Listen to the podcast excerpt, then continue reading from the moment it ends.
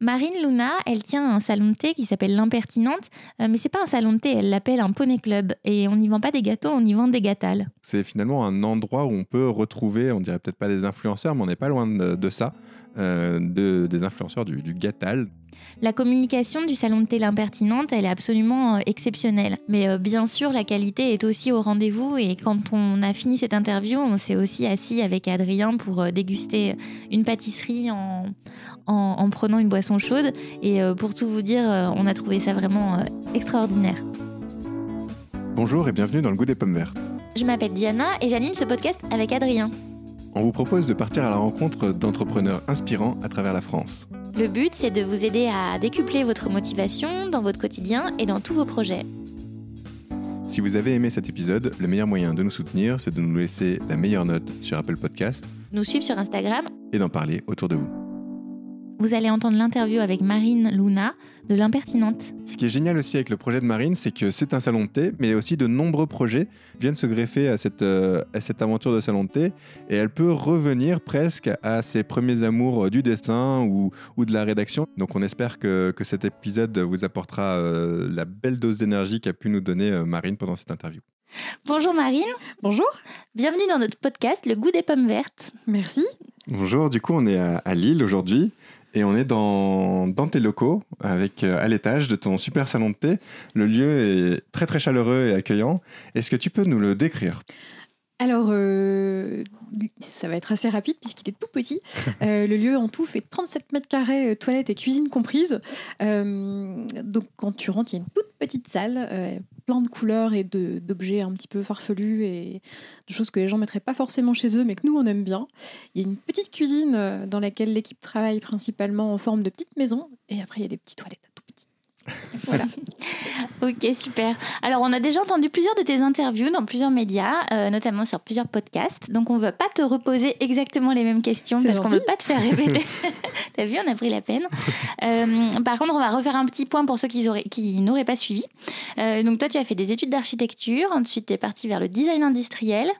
Euh, c'est bien ça. Tu as commencé à travailler en entreprise, ça t'a pas trop plu, tu t'es dit qu'il te fallait un, boulot un peu plus terrain. C'est bien ça aussi. Tu as eu un petit. T'as vu, je récite mal son, mais. tu as eu un petit passage vers, euh, vers euh, l'immobilier. Oui. Et ensuite, tu t'es dit que finalement, tu allais peut-être plutôt réaliser ton rêve qui était un rêve de salon de thé, d'ouvrir un salon de thé. Alors pour de vrai, euh, c'était pas un rêve d'ouvrir un salon de thé, c'est la seule petite euh, différence. En fait, euh, le, projet s'est construit autour d'un local. Euh, je savais que je voulais faire quelque chose et je savais pas quoi. Et on est passé devant un petit local qui était vide à côté de, notre nouvel appartement. Et puis, euh, on a construit le projet autour, en fait. Et à la base, ça devait être un, restaurant salon de thé, donc principalement euh, cuisine le midi et un tout petit peu de part de cake euh, l'après-midi. Mais, mais on était vraiment très éloigné du projet tel qu'il est aujourd'hui. D'accord. Donc tu changes de, trajectoire euh, euh, sur, le, sur le projet euh, en te disant j'ai envie de, me lancer, faire mon truc à moi. Tu trouves ce, petit local qui est près de chez toi et, et, tu décides d'en faire quelque chose. Ça se passe comment sur la construction de l'idée, la construction du projet dans ton quotidien au tout début? Alors au tout début, euh, en toute honnêteté, j'ai simplement appliqué ce que j'avais appris à l'école en design industriel, c'est-à-dire la construction d'un projet en partant de rien. Euh, le brief que, que j'avais, c'était simplement faire quelque chose dans ce local-là, dans ce quartier-là, avec, euh, mes compétences. Et, mes compétences, à l'époque, c'était simplement faire de la petite restauration pour le midi et quelques gâteaux, comme ça. Et, et ça s'est assez rapidement construit, en fait finalement sans, trop trop chercher, mais, euh, mais ça aurait pu être finalement tout autre chose euh, si ça avait été un autre local, à un autre endroit. On aurait pu faire, euh, je sais pas, une cordonnerie ou, ou même, je sais pas, un pressing, peu importe, mais on voulait faire quelque chose. Et c'est vrai que ça s'est orienté presque par hasard sur, un, sur un salon de thé. Et donc ça veut dire que quand même, quand tu te mets à rechercher un lieu, tu dois avoir des attentes particulières sur ta vie de, travail. Euh, ce qui te fait envie, c'est quoi? C'est le contact physique avec les gens? C'est comment ça se fait? Parce que bon, quand on veut lancer un projet aujourd'hui, on peut lancer un projet numérique, euh, on, peut être derrière un ordinateur, on peut aller pitcher des projets pour d'autres gens. Enfin, il y, a, plein d'autres possibilités aussi. Alors, euh, à l'époque, ce qui me faisait vraiment envie, c'était effectivement d'avoir un contact avec des gens, mais d'avoir un contact simple. J'avais passé trois ans, un peu plus de trois ans à vendre des maisons, et c'est vrai que le fait de travailler avec des grosses sommes d'argent, parce que le fait d'acheter une maison, c'est quand même en général l'investissement principal d'une vie pour, pour la plupart des clients. Et on avait une relation sympa, mais qui restait quand même assez lourde finalement, puisque moi, ça me mettait vraiment la pression de me dire que je devais leur trouver la, maison dans laquelle ils avaient passé probablement le reste de leur vie, faire leur, leur famille, etc. Et, et, là, en fait, j'avais vraiment envie d'avoir un contact humain beaucoup plus, beaucoup plus simple, en fait, beaucoup plus j'ai pas, pas le mot, mais euh, simple, c'est bien. C'était sans, sans, enjeu, en fait. Euh, plus facilement chaleureux. Euh, oui, c'est ça. Et puis, quelqu'un qui vient et hum, qui n'a pas forcément des attentes surdimensionnées par rapport à ce que par rapport à ce qu'on est capable d'offrir humainement en vrai. Hmm. C'est vrai que j'imagine que dans un salon de thé, les gens sont, repartent plutôt avec le sourire. Tu leur sers une bonne boisson chaude et une super paire de gâteaux, enfin de gâtales. On en reparlera. Ouais, du coup, je ne vais pas dire que c'est presque un métier facile, mais euh, parce que ça ne l'est pas en vrai. Mais euh, même les clients qui arrivent en étant un petit peu chafouin après avoir passé une mhm. mauvaise journée ou euh, après avoir eu une dispute conjugale ou des choses comme ça et qui arrivent, et ça arrive assez régulièrement en faisant la tronche, repartent systématiquement avec le sourire, mais aussi parce que du coup, l'équipe qui est en place actuellement est hyper cool et hyper accueillante et très souriante. Et je pense qu'ils peuvent que passer un bon moment. En tout cas, ils sont conscients dans tous les cas qu'on fait le le max en fait pour leur offrir un bon moment. Donc euh, c'est extrêmement rare qu'un client reparte euh, en n'étant pas très content. Quoi. ok. Concrètement, euh, je crois que tu mets neuf mois à ouvrir le salon de thé à partir du moment où tu décides de l'acheter. vous êtes deux à l'époque, vous êtes déjà tous les deux avec ton, ton conjoint, Alexandre. Et pendant neuf mois, vous faites quoi? Alors, donc déjà, Alex, Alex, il a déjà une, entreprise à lui. Il a une boîte hmm. de com euh, qu'il a encore. Donc pendant les neuf mois, concrètement, bah, lui, il a continué à travailler pour sa boîte de com. À l'époque, il donnait également des cours euh, de communication, etc. Donc euh, il était déjà plutôt pas mal occupé. Euh, et de mon côté, je venais simplement d'avoir une rupture conventionnelle, donc c'est vrai que je pouvais me consacrer à temps plein sur le projet. Et finalement, neuf mois, ça passe assez vite quand il faut aller voir les banques, quand il faut monter des dossiers. Alors, ouvrir une entreprise en France, c'est une montagne de paperasse. Euh, moi qui en horreur euh, tout ce qui est, euh, tout ce qui est administratif, là vraiment j'ai dû me faire violence pour ne pas oublier le moindre CERFA. Alors maintenant les CERFA, attention, hein, je vous les remplis les doigts dans le nez. Et la reine du CERFA. ah oui, non mais complètement. mais, mais voilà, ouvrir une entreprise en France, ça se fait pas en 15 jours.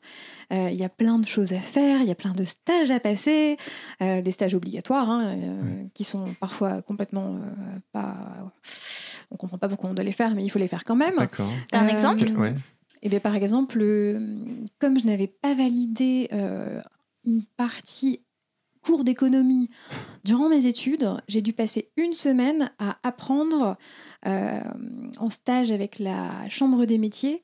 Euh, une semaine, en fait, en, gros, d'apprentissage de compta. Alors, une semaine d'apprentissage de compta pendant lesquelles il y avait trois trucs à savoir. C'était faire un produit en croix, Jusque-là, ça allait, je me débrouillais plutôt pas mal. Euh, et après, savoir faire la différence entre euh, ce qu'on gagne et ce qui reste à payer des charges, en gros. Donc, honnêtement, une semaine euh, assise sur une chaise de 8h à 16h. Quand t'as un projet en tête. Alors que c'est des choses que je savais déjà, je pouvais juste pas les justifier auprès de l'État français parce que je n'avais pas une petite case cochée dans mon dossier scolaire. Euh, ça m'a ça m'a rendu dingue. Ce qui fait que j'ai passé ma semaine à en fait bosser sur mon projet dans le fond de la salle, à faire la mauvaise élève, à dire écoutez moi les produits en croix vous êtes gentils mais je, suis J'ai appris au CM2. Je sais les faire. Alors par contre c'est extrêmement utile je, je, vais pas, je vais pas mentir, il y a énormément de gens qui étaient présents pour qui ça a été vraiment utile. Euh, faire la différence entre euh, ce que vous gagnez et ce qui est vraiment à vous à la fin, il y a énormément de boîtes qui font pas cette différence et, euh, qui coulent au bout de, au bout de trois ans. Moi, c'était des notions que j'avais déjà, parce que bon, j'avais un peu tripoté euh, à ça avant, et puis bon, mon mari, il avait déjà sa boîte, et puis voilà, mais il y a énormément de gens pour qui c'est utile. Donc ça, je le remets pas en cause, mais moi, j'ai juste été enragée de devoir passer une semaine juste pour un truc que qu'on n'était pas capable de cocher hmm. dans mon dossier. quoi. C'était vraiment une perte de temps, et ça, il y en a eu pas mal. Donc c'est vrai que euh, d'un point de vue euh, création d'entreprise en France, on n'est pas... C'était en quelle année là du coup C'était il y a 5 ans. Ouais, d'accord. Donc ça a peut-être un tout petit peu évolué, mais, c'est pas complètement sûr. À l'époque, je faisais partie des gens pour qui c'était euh, les, premières les premiers stages. Ah C'était une loi qui était passée à ce moment-là, justement. À 15 ah, jours près, j'y avais pas droit et voilà, j'étais dedans. Donc, donc je pense qu'ils l'ont pas dégagé. Ce serait dommage à bout de 5 ans, mais bon. Mais bon, voilà. Du coup, c'est vrai que euh, pendant neuf mois, en fait, c'est passé extrêmement vite entre Ouais. le suivi des travaux qui a été très long, et puis après, il fallait faire rentrer beaucoup, beaucoup, beaucoup de choses dans 37 mètres carrés finalement. Donc euh, là, j'ai pu faire une formation de Tetris, euh, Ouais. mais, mais de dingue. Euh, donc non, en fait, ça, ça passe vraiment très vite. Euh, je ne saurais même pas vous... Est-ce que tu travailles par pas, exemple mais- en amont sur la définition d'un concept très clair? Euh, Sur des valeurs que tu veux Ouais, partager ou sur la vision. un Mais petit en peu. fait, euh, alors ça s'est pas fait de, ça s'est pas fait de façon euh, justement très très scolaire cette partie-là. Ouais. Euh, autant pour tout le reste du projet, il avait été monté de façon très carrée, très euh, voilà pour rentrer dans les cases parce qu'il fallait que ça rentre dans les cases. Par, Par contre, rapport aux banques, tu veux dire? par rapport, euh, par rapport aux banques, par rapport à la mairie, par rapport à tous les organismes en fait dont on dépend quand on veut ouvrir un, un établissement qui Mhm. reçoit du public. Euh, par contre, pour ce qu'on allait proposer euh, à nos clients, là, ça s'est vraiment fait au feeling. Typiquement, on a fait plein de choses qui ne se faisaient pas. Euh, que ce soit écrire des posts extrêmement longs, alors qu'en communication, on t'apprend qu'il faut faire des posts extrêmement courts avec des, avec des Ouais, des phrases très. Voilà, Ah, on sent contre-fou. Euh, Moi, si j'ai envie euh, de faire un post, euh, ou si mon mari a envie de faire un post qui va mettre une demi-heure à être lu, et ben on va le faire. Et en fait, finalement, on se rend compte que ça a très bien marché. Et on a fait finalement plein de. On a plein de contre-exemples comme ça, euh, aussi bien sur la décoration. J'avais pris- J'avais choisi des trucs, mais complètement tartes. Quand je les montrais euh, euh, à, à ma maman, par exemple, elle me disait Non, mais Marine, euh, ça, ça que tu mets ça chez toi, d'accord, mais, mais peut-être pas là, les gens, ils vont pas aimer. euh. Et fi- finalement, je pense que c'est ça qui a fait la différence aussi. euh, Ouais. Ne pas faire de concessions sur ce Ouais, que tu de voulais pas faire de ouais. je j'avais pas quitté un emploi qui était rémunérateur pour faire un truc qui allait pas me plaire après et qui en plus n'était pas censé être rémunérateur. Enfin, moment, voilà quoi, il faut pas non plus euh, être maso, mais euh, On en reparlera ça, plus tard parce que c'est sûr que. enfin, On arrive à deviner pourquoi vous avez appelé euh, l'établissement l'impertinente. Euh, vous dérogez à plein de règles, en effet, euh, aussi bien sur la com que sur le langage, que sur euh, la déco. Euh, vous ressemblez pas du tout à un coffee shop classique avec euh, des ampoules à filaments. on en a posé la semaine dernière des ampoules à filaments, rigolez pas.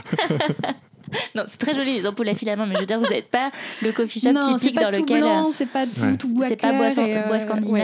euh. Non, non, pas du tout, du tout. Et du coup, euh, justement, dans cette phase de démarrage où euh, tu t'es posé euh, pas mal de questions et tu avais l'air de, de savoir quand quelque chose te plaisait pas, tu passais euh, à, à autre chose, comment tu fais pour rester motivé sur, euh, sur ce projet euh, dans un petit local ou dans un quartier qui n'est pas encore très vivant à Lille euh, Te dire que euh, ça y est, c'est c'est ton truc et, euh, et tu te lances un peu à corps perdu là-dedans? Euh, alors, euh, ça, ça, je l'ai déjà dit plusieurs fois, mais euh, il y a plein de gens qui considèrent que le fait d'être insouciant, c'est un défaut. Moi, je pense qu'on peut faire des Ouais, grandes choses en étant sûr. insouciant. Euh, si si, si j'avais été un peu plus. consciente, finalement, de ce que j'étais en train de faire, je l'aurais pas fait. Sur le papier, ça pouvait pas marcher. Ouais. on, on- on va être très clair, c'est c'est un quartier où il se passe rien. Euh, des salons de thé, des coffee shops, il y en avait déjà pas mal. Il y en a qui ferment tous les ans, euh, qui ont en général en plus euh, des équipes qui ont souvent du mal à se rémunérer correctement, qui du Mm. coup, moralement, euh, l'ont hyper difficile. Tout ça, c'était une réalité qu'on connaissait. Mais je sais pas, c'était pas euh, dans, dans ma tête, je, je me posais pas ces questions-là, j'allais le faire et puis c'était Ouais. tout. Et puis Ça veut peut-être dire aussi que dans ton quotidien, euh, tu trouvais ton compte, euh, même si euh, c'était sur un objectif où tu savais pas exactement où tu allais, dans, dans le quotidien, justement, dans la démarche de monter l'entreprise, malgré les stages obligatoires, tu trouvais quelque chose qui te menait de l'avant, où tu t'étais dit, je me donne 9 mois, un an, et puis, et puis je rentre dans un tunnel, on verra ce qui en sort. Non, non, c'est. Je, je vais vous décevoir, j'avais réfléchi à rien.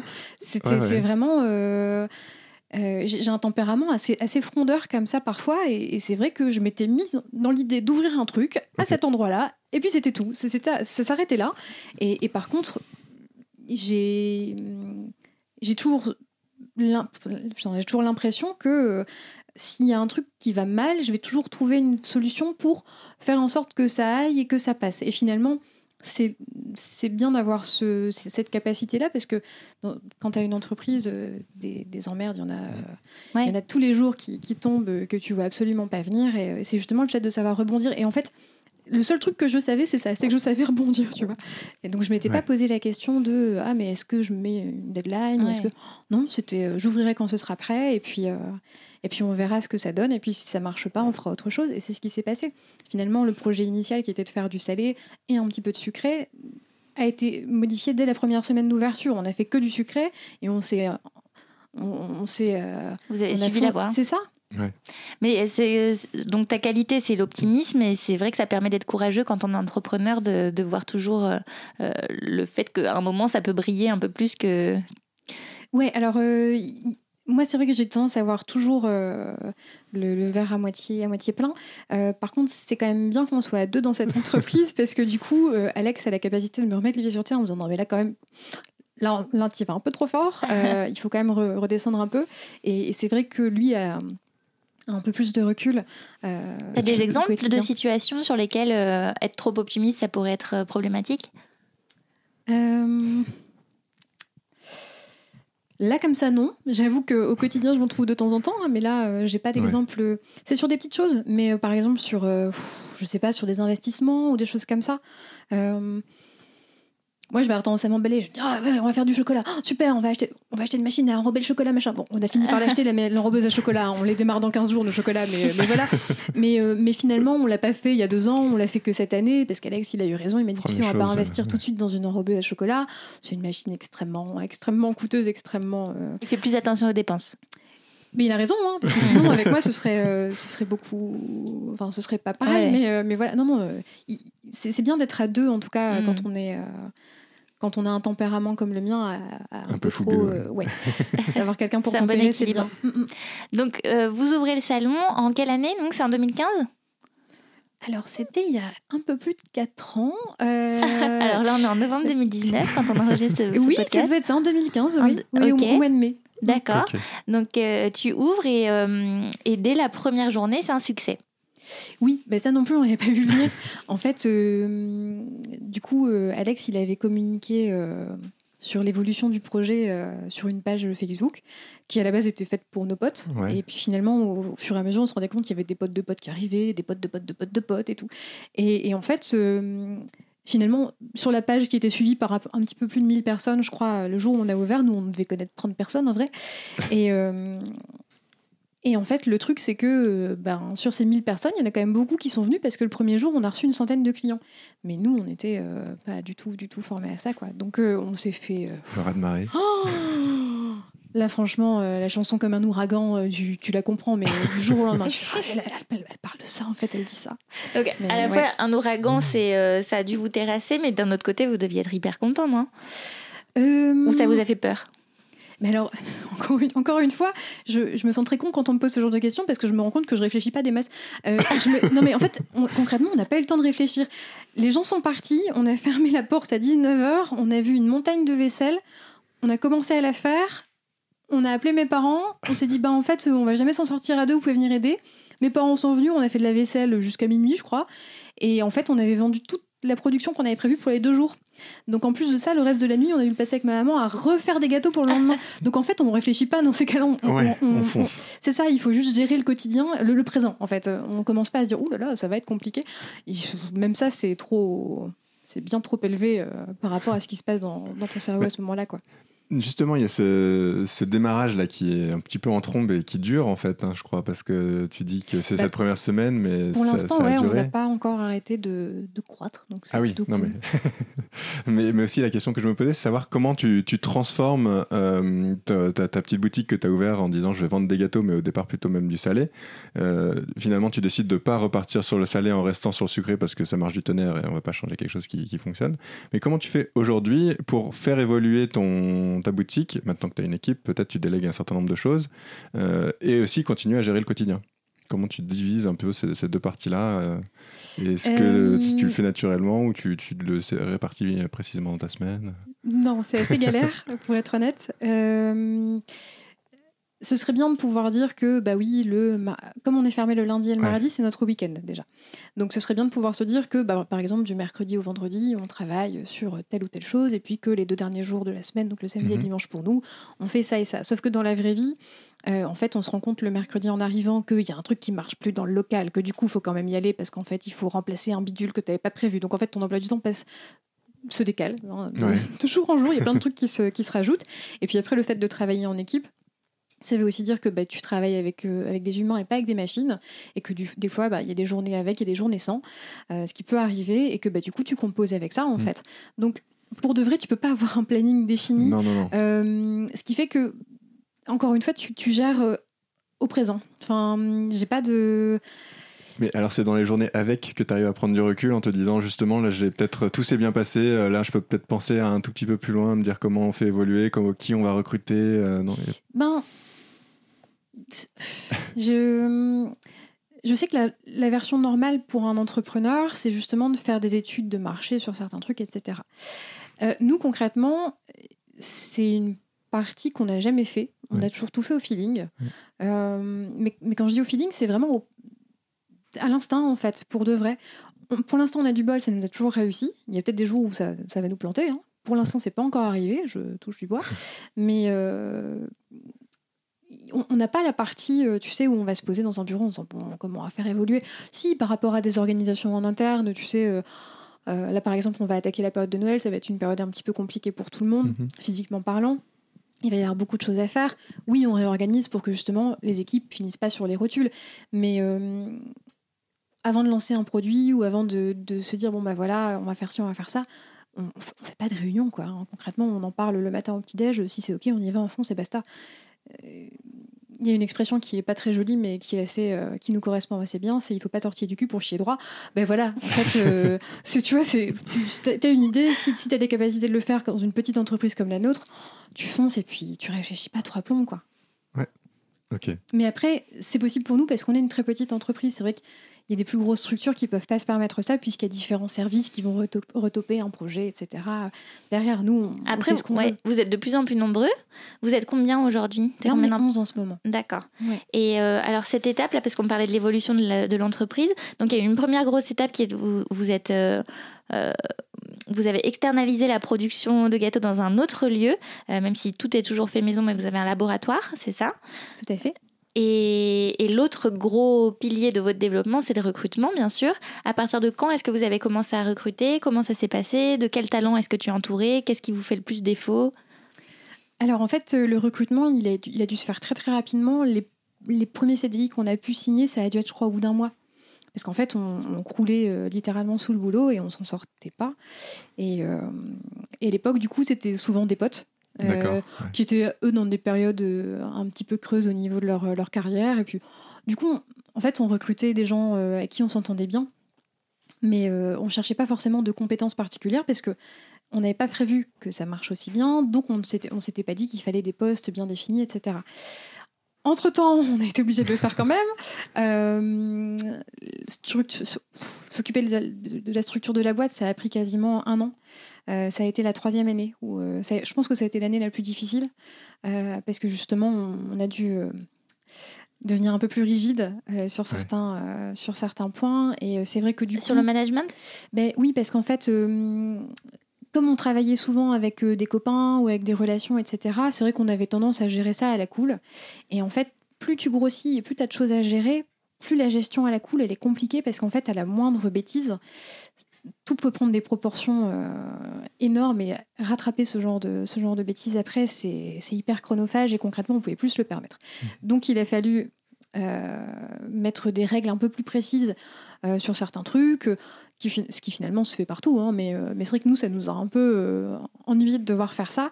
Et du coup, c'est vrai que nos potes se retrouvaient plus dans cette façon de travailler parce que ils sont passés d'un boulot où ils pouvaient faire un peu ce qu'ils voulaient quand ils voulaient, etc., à un truc un peu plus cadré. Et puis, bah, du coup, au fur et à mesure, notre ancienne, notre ancienne équipe, durant cette année-là, euh, est, partie pour faire d'autres choses. Alors, on a toujours eu du bol, ça s'est toujours extrêmement bien passé parce que, euh, voilà, on avait bien, on, avait recruté des gens sympas, mais euh, c'est vrai que ça, ça, a quand même été compliqué à gérer, même moralement parlant, parce que on s'était habitué à être avec des gens en qui on avait entièrement confiance, etc. Retrouver une équipe, reformer une équipe, réapprendre à connaître les gens, tout ça, c'est pareil, ça prend du temps, quoi. Donc, mm.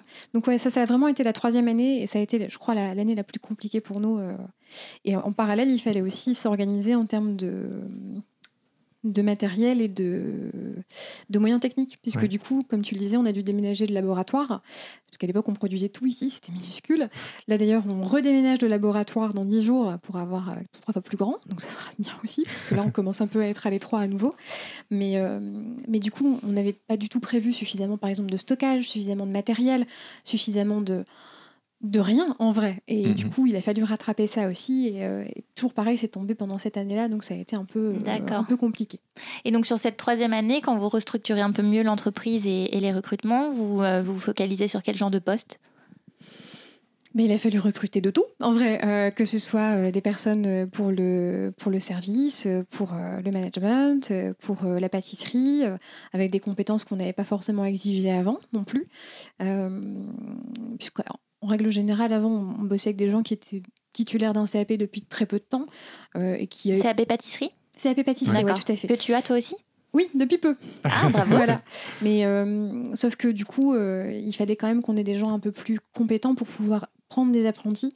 et, voilà, parce que concrètement. Pour les encadrer, oui. Oui, pour les encadrer, parce que légalement, tu peux prendre un apprenti avec ton CAP, mais si c'est pour que l'apprenti il apprenne rien, c'est pas hyper. Ouais, et puis tu as peut-être envie d'avoir des vrais talents euh, aussi sur ce côté-là. Oui, et puis même des gens sur qui on peut se reposer techniquement en disant voilà, j'ai une idée, euh, qu'est-ce que tu en penses On le réalise comment Bah vas-y, je te fais confiance. Euh. Et voilà quoi. Ok, et par rapport à, à l'entourage, au-delà de l'équipe que vous avez recrutée, vous êtes entouré par des indépendants, par, je sais pas, par la famille, par des mentors? Alors il y a ma maman qui, est, qui, a toujours été très impliquée dans l'entreprise, qui maintenant est DRH. D'ailleurs, elle restera DRH. Euh, parce qu'on s'entend extrêmement bien euh, dans le travail. Donc c'est vrai que, enfin pas que dans le travail, hein, d'accord, mais euh, d'ailleurs, mais, mais, voilà, on s'entend très bien dans le travail aussi. Et puis en, tant que DRH, elle est vraiment, vraiment parfaite chez nous. Donc, donc voilà, mais sinon, non, ça reste vraiment uniquement. Et, DRH aussi bien sur le recrutement des personnes en externe et sur l'accompagnement des personnes en interne ou Oui, en fait, elle participe vraiment à toutes les étapes de, des ressources humaines, que ce soit les, les plannings, euh, les, les congés, euh, les recrutements. Ouais, vraiment des RH euh, pour tout. ok. Bon, tu sais qu'avec notre podcast Le goût des pommes vertes, on fait un tour de France et qu'on va interviewer des entrepreneurs un petit peu partout, dans plusieurs grandes villes. on voulait savoir si toi, tu étais vraiment lilloise. Ben oui, je suis née à 500 mètres d'ici. Et mon mari aussi, donc je pense qu'on peut dire qu'on est vraiment lillois. Très, très local. Ouais, vous êtes euh, un peu produit local. Ouais. Euh, est-ce que donc j'imagine que ça t'est jamais venu à l'idée d'entreprendre ailleurs qu'à Lille? Ou peut-être que si, tu vas me dire. Bah, pas dans un premier temps, euh, mais si on si on se développe, ce sera pas à Lille. D'accord. D'accord. Et est-ce que tu peux nous donner un avis sur le réseau lillois, sur l'accompagnement, sur ce que c'est que l'entrepreneuriat à Lille? Est-ce que tu as un avis là-dessus que tu peux partager? Alors, euh, j'ai pas forcément participé à beaucoup de. Euh, je, sais qu'il y a beaucoup d'assauts mhm.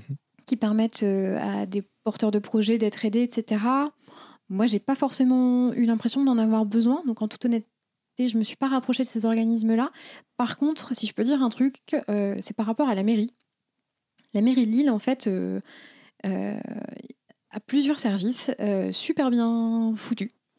Euh, j'aurais jamais soupçonné ça avant, mais, euh, mais par exemple, on a eu énormément d'aide pour remplir des dossiers pour des travaux intérieurs, notamment pour que ça corresponde à toutes les normes qui sont assez lourdes. et à comprendre et à appliquer.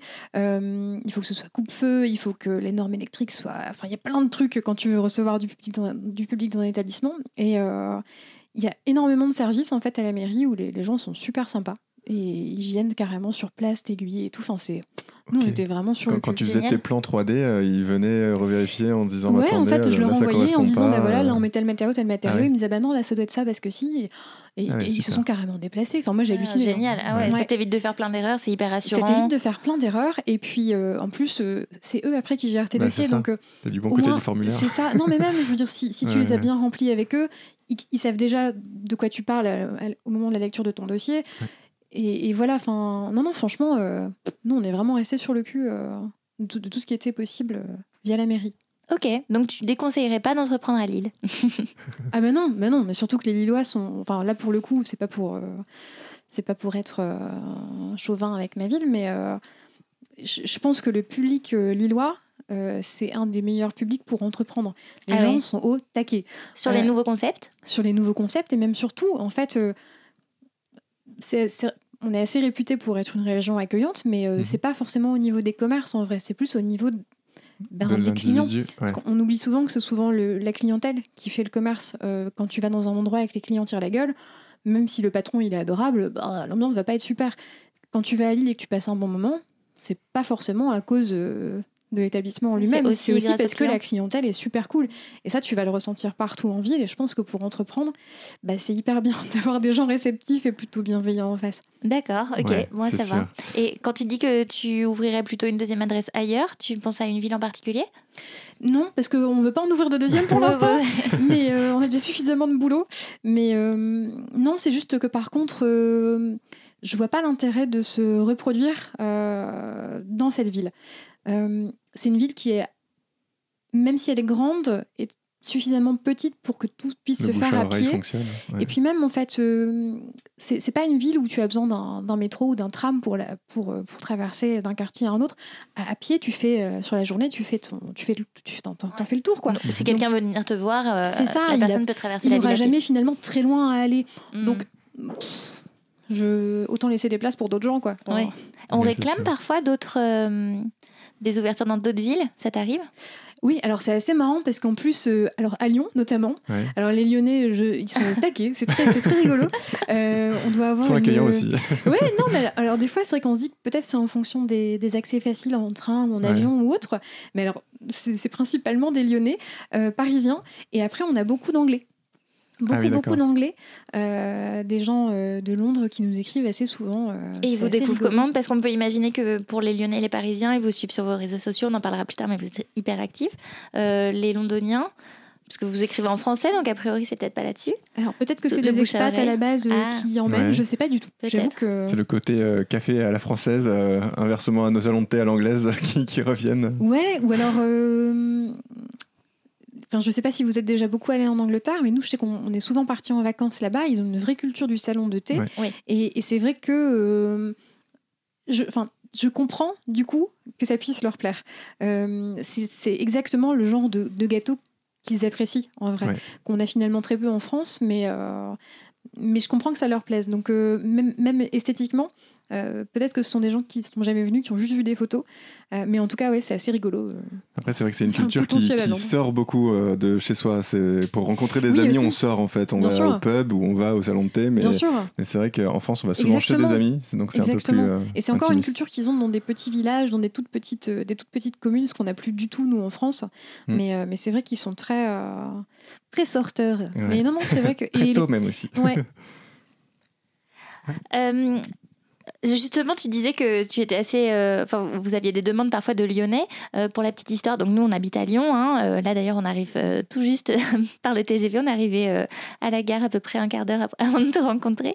Et quand on a dit qu'on allait à Lille pour faire des interviews d'entrepreneurs, c'est une de mes amies qui m'a dit Mais il faut absolument que tu ailles rencontrer Marine de l'impertinente. Ça cartonne, ça a l'air génial. Et justement, ce qui lui hum, plaisait beaucoup, parce qu'elle n'a pas eu l'occasion de goûter tes gâteaux encore. Elle m'a dit qu'elle espérait venir à à Lille pour les goûter mais c'est pas encore arrivé. Mais ce qui lui plaisait beaucoup, c'était euh, toute votre communication sur euh, les réseaux sociaux. Elle me dit que, euh, voilà, elle me dit, mais cette fille, elle a l'air d'avoir une personnalité incroyable. Alors je sais qu'il y a aussi des, des, des posts qui sont écrits par Alexandre. D'ailleurs, tu dis qu'en général, c'est plus ton mari qui les écrit que toi. Mais oui, mais je vais, je vais, je vais même carrément la décevoir. je n'ai jamais rien écrit moi-même sur cette page. Jamais. ou alors si, peut-être au tout, tout début. Mais même si, quand c'est des posts avec des sujets mm. sociétals importants, des mhm. choses comme ça. On, on, en parle avant, on se met d'accord sur les idées, je relis avec lui, etc. Mais pour de vrai, les posts que vous disiez au quotidien, qui sont extrêmement drôles, extrêmement euh, légers et qui font justement du bien euh, dans, dans, le quotidien des gens, c'est uniquement Alexandre. Et pour être tout à fait honnête, je ne les lis même jamais. Je lui fais entièrement confiance sur ce qu'il écrit. Donc tant que ça, ne, tant que c'est pas censé sortir de ma bouche, je, je, il a carte blanche là-dessus. Après, je pense que quand elle me disait elle elle, fait aussi référence à l'impertinente. Euh, l'impertinente, c'est le nom du salon de thé, mais est-ce que c'est pas une incarnation de toi, enfin ce nom qui est au féminin? Ah si, en fait, euh, enfin, impertinente, c'est le. On, a choisi ce nom parce que euh, quand j'étais gamine, c'était un adjectif qui revenait souvent sur mes bulletins scolaires. voilà, du coup, quand il a. pour, pour, aller jusqu'au bout, on avait carrément du coup hésité entre ça et la dilettante. Et parce que bon, voilà. Mmh. Et, la dilettante, on, on, l'a pas pris. Et en fait, c'est rigolo parce que du coup, il y, a un, y a un café, euh, il y a un bar qui a ouvert à Lille entre temps, qui s'appelle la dilettante depuis. Ah, énorme. Donc euh, finalement. Euh, Vous n'avez pas encore fait de collaboration. Hein. Non, mais peut-être qu'on avait les mêmes instituts. Oui, c'est ce que j'allais dire. Les, les bulletins de notes étaient signés de la même main. Euh, en tout cas, oui, donc sur, euh, sur cette impertinence euh, qui vous donne énormément de personnalité, notamment dans votre communication, parce que vous avez joué la carte à fond. vous avez même développé votre propre vocabulaire. donc, c'est pas un salon de thé ici, c'est un poney club, n'est-ce pas? Oui, oui, oui c'est ça. On n'y mange pas des gâteaux, mais on y mange des gâtales. Exactement. Avec un accent circonflexe sur le premier A. oui, mais oui, parce que du coup, on s'est rendu compte, en plus, après avoir, genre au bout de trois ans d'activité, hein, qu'en fait, Gâtal, c'était une maladie de peau euh, abominable. Ah bon? Oui, non, mais voilà. Mais du coup, c'est bien de ne pas oublier l'accent. Ça change tout. D'accord, bah oui. Alors, on a d'ailleurs, on a une. On avait un petit euh, débat d'ailleurs sur euh, Gatal, on savait pas trop d'où ça venait. Ouais, moi j'avais la conviction intime que c'était que ça venait de l'ancien français Et, et, moi j'étais plutôt sur un chacal des chacos. ouais, c'est ça, c'est ça. De Chabat. Et... ouais. ben voilà, un esquimal des esquimaux. Ouais, ça. oui, oui, un Gatal des gâteaux. Ouais, ouais. D'accord, juste pas la référence, c'est ça? Mais je, je, je, vais pas dire ça, mais en tout cas, moi ça, ça correspond, ça. ça. correspond à une culture, je trouve. Et du coup, c'est vrai qu'il y a un ton euh, qui, dans lequel on se retrouve parce que le Poney Club, tu parlais aussi à un moment d'appeler Aquagym. Après, le classique, c'est l'aquaponey. Voilà, c'est bah ça. Oui, mais, oui, en fait, euh, c'est aussi comme, comme, quand on fait un, gâteau un peu moche mais qui est quand même bon et qu'on le vend quand même, on appelle ça un clou ou du doubichou parce qu'on sait que. Bah, voilà, alors après, euh, c'est effectivement, il y a pas mal de références comme ça qu'on aime bien caler, mais. Mais non, non, le Poney Club, ouais, c'était pour essayer de faire la différence avec les salons de thé plus tradiques. D'accord à l'anglaise justement. Euh, et euh, non, mais en fait, moi, c'est vrai que je me posais cette question-là de l'ancien français parce que on a presque l'impression que vous euh, œuvrez pour la réhabilitation d'un mot français pour le gâteau.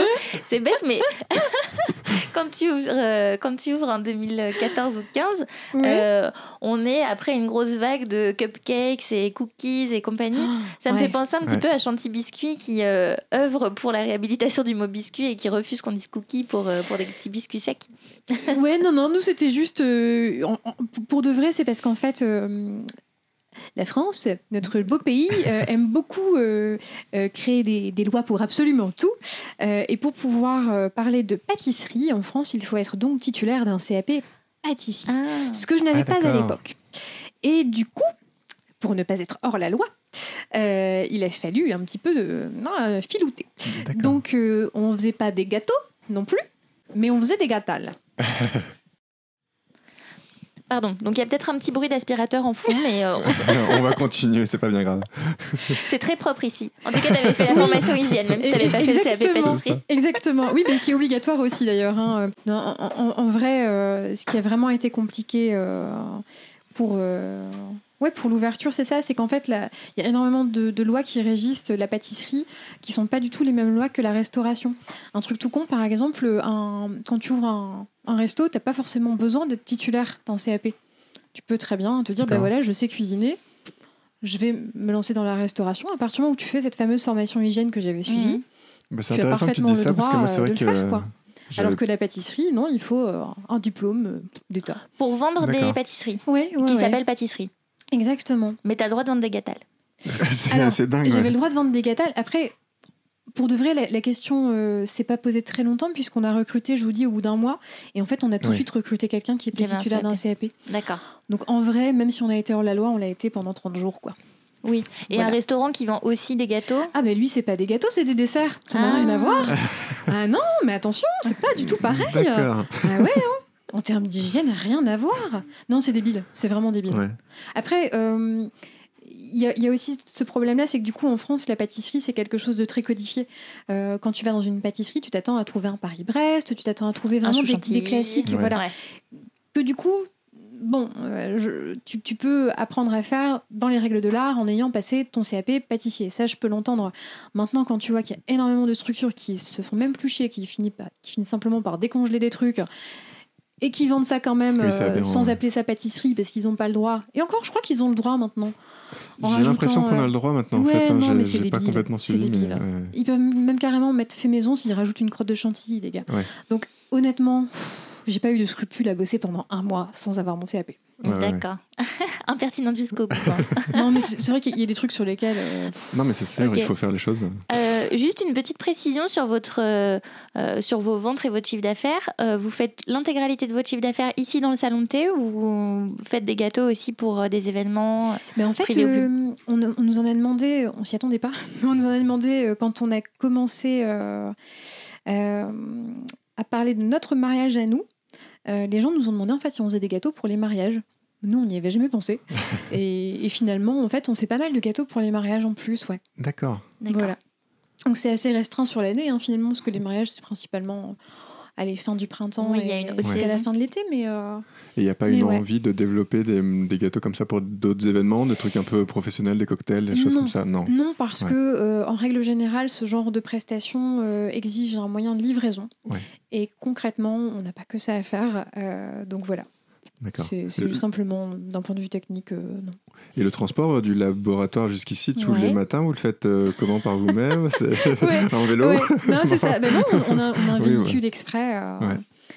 ouais, Qui, qui va commencer à être petit d'ailleurs maintenant aussi. à faire- changeant on change de, on change de, de labo, on va peut-être devoir changer de véhicule aussi. Ouais. Bon, euh, Marine, on a cherché à deviner les valeurs de l'impertinente plutôt que de te demander quelles étaient les valeurs de l'impertinente. Alors, on va te dire ce qu'on ce qu'on pense et tu nous dis si on s'est trompé, Ça si on oublie quelque chose. Donc, on a pensé, euh, ce qui nous paraît évident, c'est votre côté spontané. Tu l'as dit euh, plusieurs fois d'ailleurs pendant la conversation qu'il y a plein de choses que vous n'avez pas calculées à l'avance. Oui, c'est tout à fait juste. Il y a le côté plaisir. On a vraiment l'impression que vous bossez pour, euh, pour passer du bon temps. Alors euh, ça, c'est moins le cas. Euh, parce que je, je pense que même quand tu bosses dans un, dans un domaine qui te passionne, à partir du moment où ça devient un travail, tu perds quand même la notion de plaisir parce qu'il y a énormément de choses à faire qui sont tout sauf plaisantes. Et, euh, et, et la partie plaisir, elle est quand même assez restreinte euh, dans la gestion d'une entreprise. hein. Euh, Il y a peut-être des gens que ça éclate, hein, mais euh, concrètement, la partie administrative qui reste très lourde au, au quotidien, rien que ça, euh, voilà, ça plombe. euh, Et vous n'arrivez pas trop à l'alléger encore, même aujourd'hui, euh, avec non, parce l'expérience que- euh, ouais, Ben non, en fait, à partir du moment où tu as des salariés, déjà, tu dois t'occuper d'absolument tout, ouais. mais vraiment tout. Là, par exemple, il y a une. C'est c'est très bien pour les salariés, par contre, hein, maintenant que les, les mutuelles sont obligatoires, par Mhm. exemple, on doit gérer à chaque arrivée et départ de quelqu'un les mutuelles des gens. C'est c'est plein de petits trucs qui se rajoutent au quotidien, en fait. Sauf que dans la vraie vie, moi, je devrais pas avoir à m'occuper de la mutuelle de- des gens avec qui je bosse. Tu vois, c'est plein de petites choses sur Ouais. lesquelles les- enfin, l'É- l'État se repose vraiment sur, euh, Sur, sur les entrepreneurs, euh, et les chefs d'entreprise euh, Ouais, pour, euh, pour la gestion de, de plein de choses de la vie des salariés. Et, euh, et c'est vrai que c'est c'est lourd. C'est lourd. Et euh, c'est des choses dont finalement les entrepreneurs se plaignent jamais parce que tu peux pas faire grève. Ouais. Un entrepreneur qui fait grève, bah, il n'a pas de salaire du tout et puis il a rien hein, à la fin. Il va pas. Ou si moi je vais me dire allez, je vais aller faire grève parce qu'on m'en demande trop. Dans ce cas-là, je laisse mes équipes sur le carreau. Donc en fait, euh, l'entrepreneur il ferme sa Il a gueule, tout à perdre. ouais, ouais. tout simplement. D'accord. Donc euh, non, euh, travailler pour le plaisir en tant qu'entrepreneur, je pense pas que ce soit une- vraiment possible en France. D'accord. Donc il y a des choses qui te gâchent quand même vraiment le plaisir Ah euh, oui, dans oui, ton aventure entrepreneuriale. Complètement. C'est le jeu aussi. hein. Il y a des choses, il y a des avantages et des inconvénients. hein, Ouais, mais- c'est ce que j'allais dire. Les avantages font que t'a- t'arrives quand même à avoir le, le verre à moitié plein, même si c'est plutôt dans ta nature.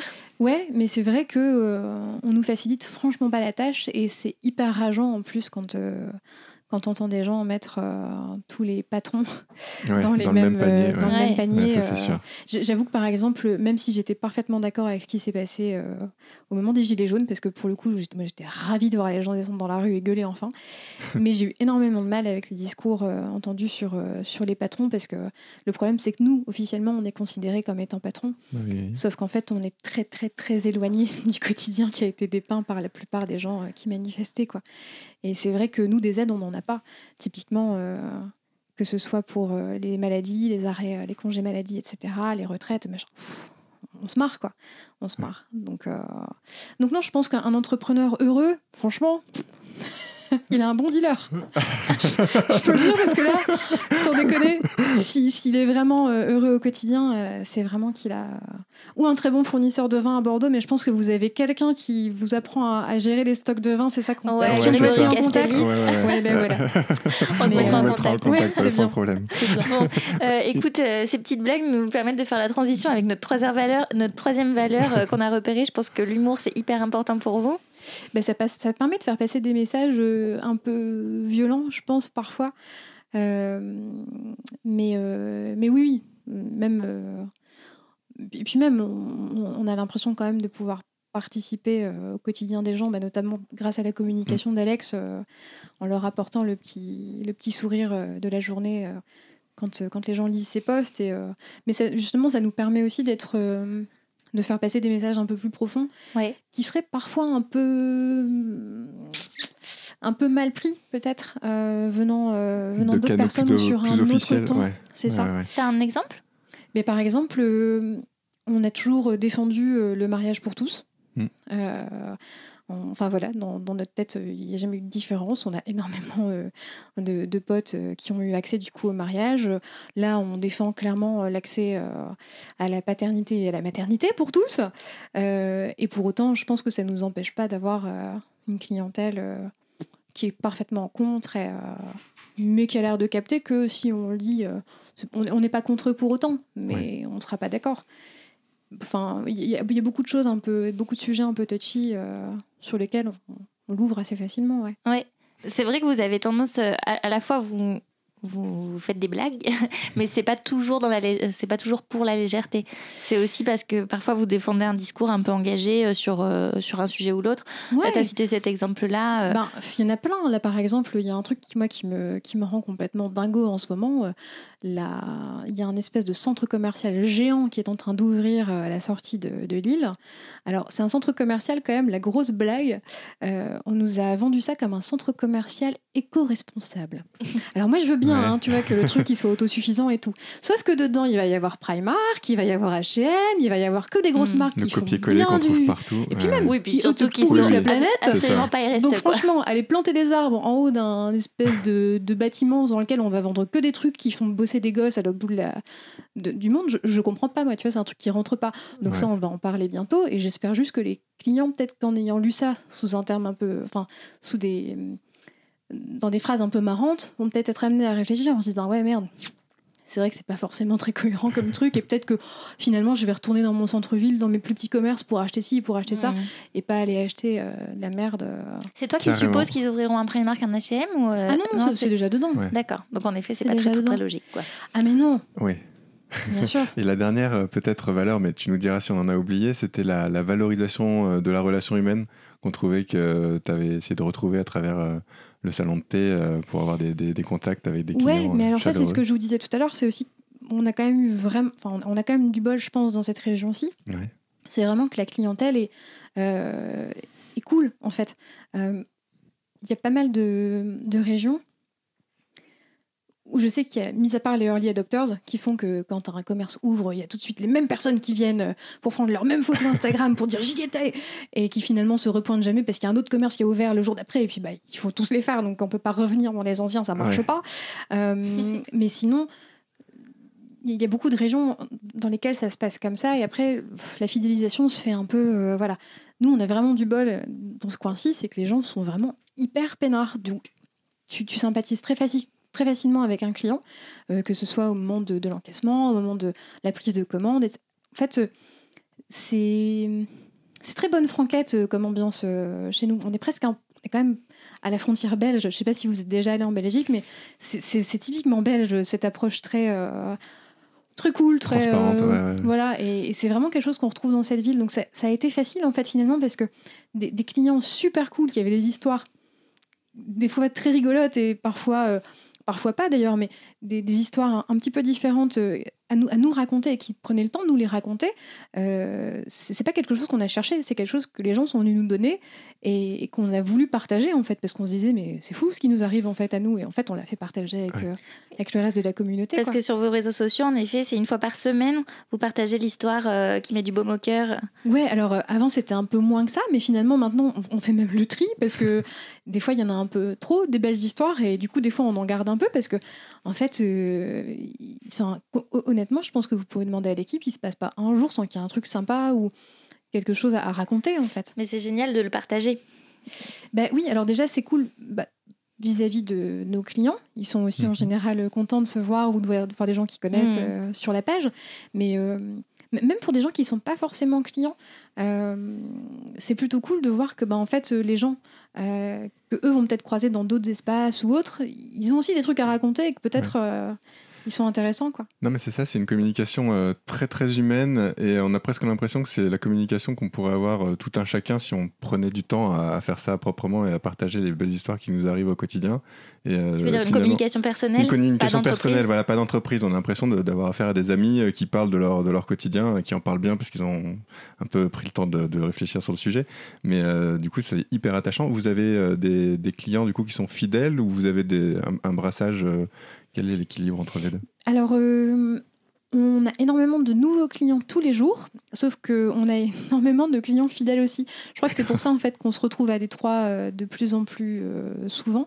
C'est qu'en fait, la plupart des clients qu'on a, il y en a qu'on a carrément depuis l'ouverture. moi, je suis plus du tout au service, mais du coup, c'est vrai que quand je viens, ça me fait toujours marrer de voir des gens que j'ai pas vus du coup, du coup, depuis plusieurs années, mais que je voyais régulièrement il y a 4-5 ans. Et, et, je suis ravie de voir que ces gens-là reviennent.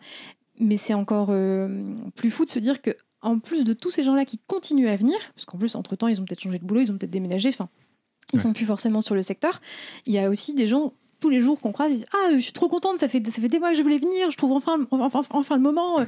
Et en fait, des gens comme ça, il y en a tout le temps, tout le temps. quoi. Et donc non, je pense que des gens qui veulent venir et qui sont pas encore venus, il y en a encore pas mal.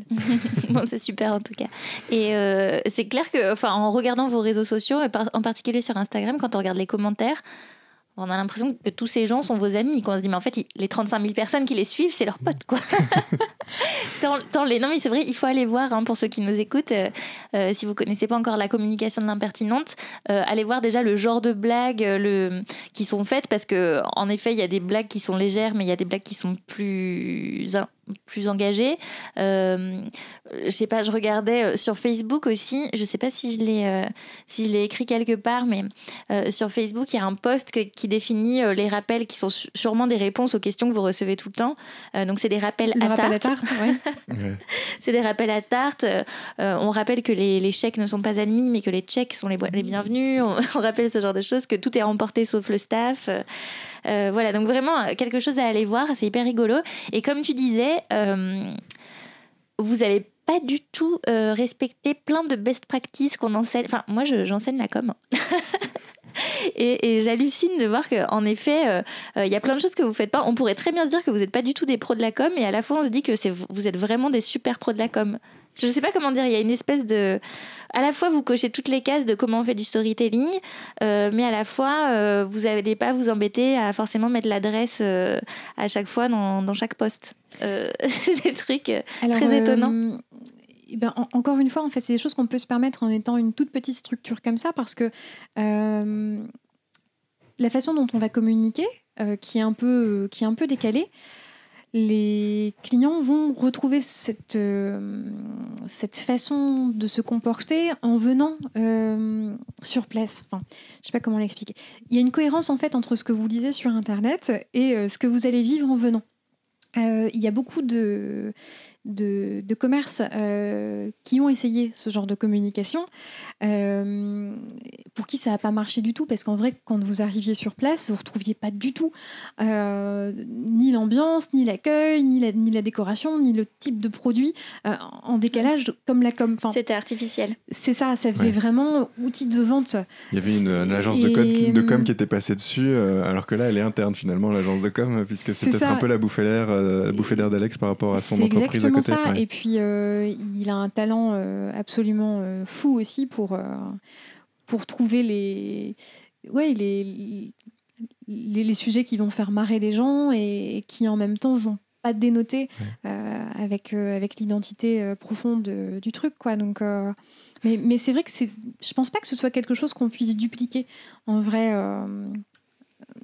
Non, mais peut-être que le bon conseil à retenir, c'est en effet jouer la carte de l'authenticité à fond, euh, avec une bonne recette de storytelling quand même, parce qu'il euh, il y a des choses qui sont peut-être pas conscientes chez vous, mais qui finalement euh, euh, répondre un petit peu à tous les codes. Quoi. Vous vous mettez quand même pas mal en avant euh, au niveau perso. On voit des photos de vous, on voit des photos de l'équipe, on voit des photos du chien.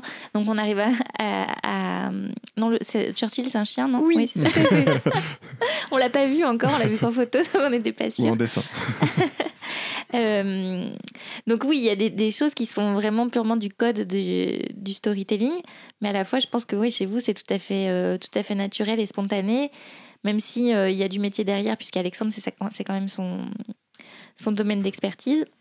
Donc peut-être que la bonne recette à retenir, c'est d'être authentique euh, et d'être euh, complètement en phase, enfin qu'il y ait une continuité entre le lieu physique et la façon qu'on a d'être dans la vraie vie et sur les réseaux sociaux. Est-ce que tu penses que c'est ça? Ben oui, en fait, ça paraît logique, hein, mais oui, mais en fait, bah, nous, ça nous paraît, enfin nous, ça nous a paru logique. Mm-hmm. Il y a plein de gens pour qui ça ne l'est pas. si tu regardes un petit peu, enfin en tout cas, moi, quand je regardais ce qui se faisait à l'époque, euh, euh, que ce soit à Lille, à Paris ou dans, les villes dans lesquelles j'étais allée récemment euh, au moment d'ouvrir le projet, le type d'accueil, le type. Ça se fait beaucoup moins maintenant, mais à l'époque, c'était vraiment, euh, on était vraiment dans cette mouvance. C'était euh, le, disparu hipster, euh, qui du coup travaillait dans un coffee shop avec son petit bonnet. Et, voilà, alors qu'il fait bon dans un coffee shop, tu vois, il n'y a pas de courant d'air. Et, en vrai. oui, c'est ça, mais pourquoi? Et, et, donc, en fait. c'était quelque chose qui se faisait absolument partout avec en plus en général un accueil assez nonchalant, euh, puisque bah, je sais pas, euh, soit, soit les mecs étaient pas épanouis, soit c'était justement pour se donner un genre, j'en sais rien. Euh, une déco très épurée, très blanche, très bois, très voilà.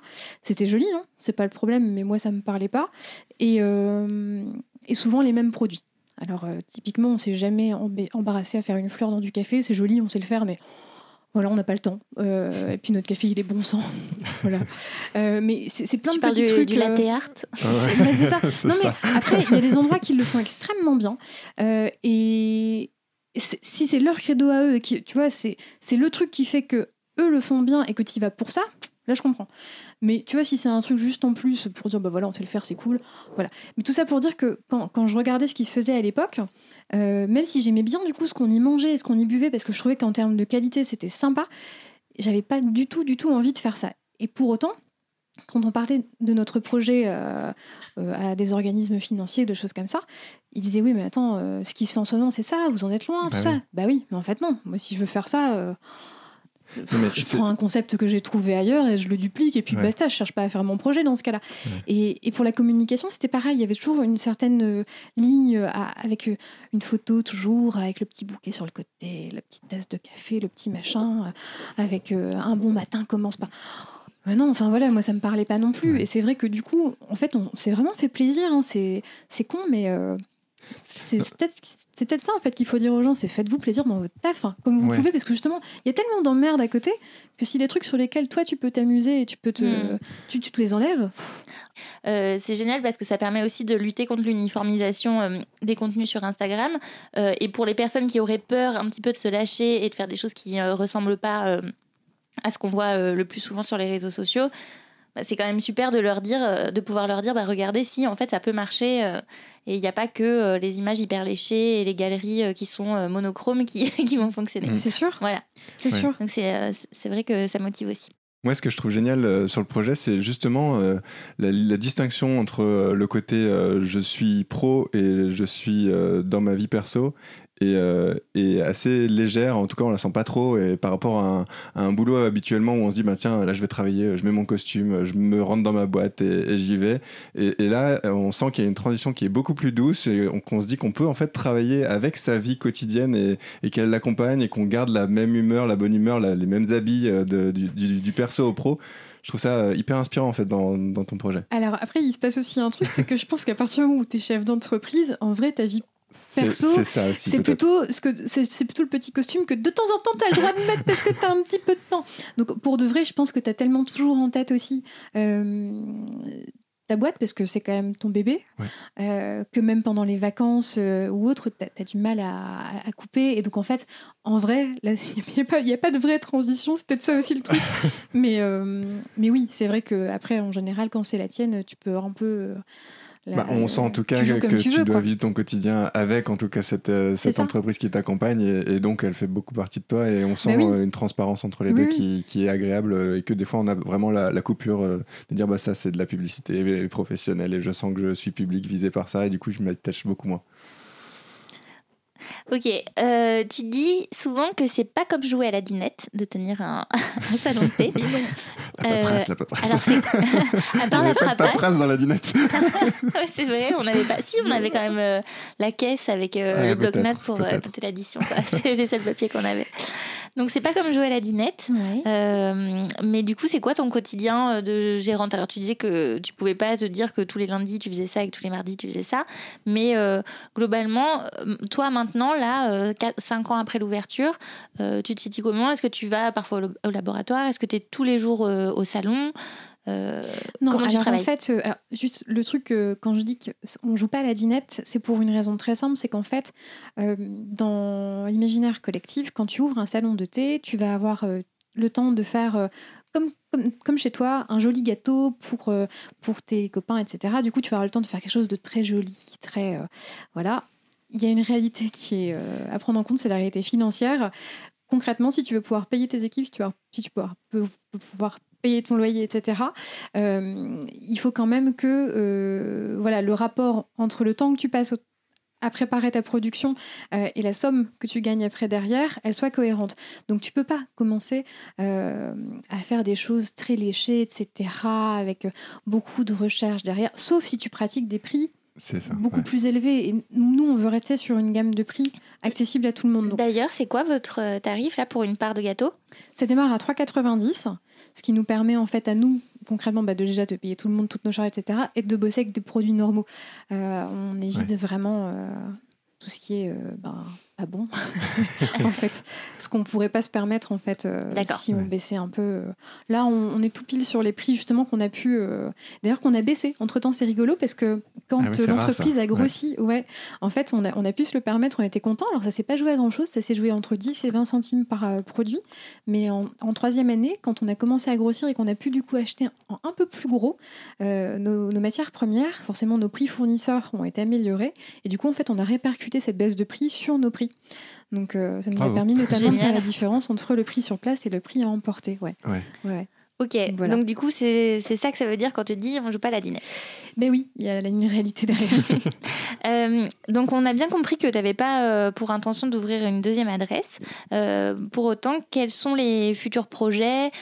Comment toi tu te vois dans quelques années? C'est quoi ton, rêve de succès euh, pour l'impertinente et puis euh, pour vous aussi en tant que couple euh, dans votre travail?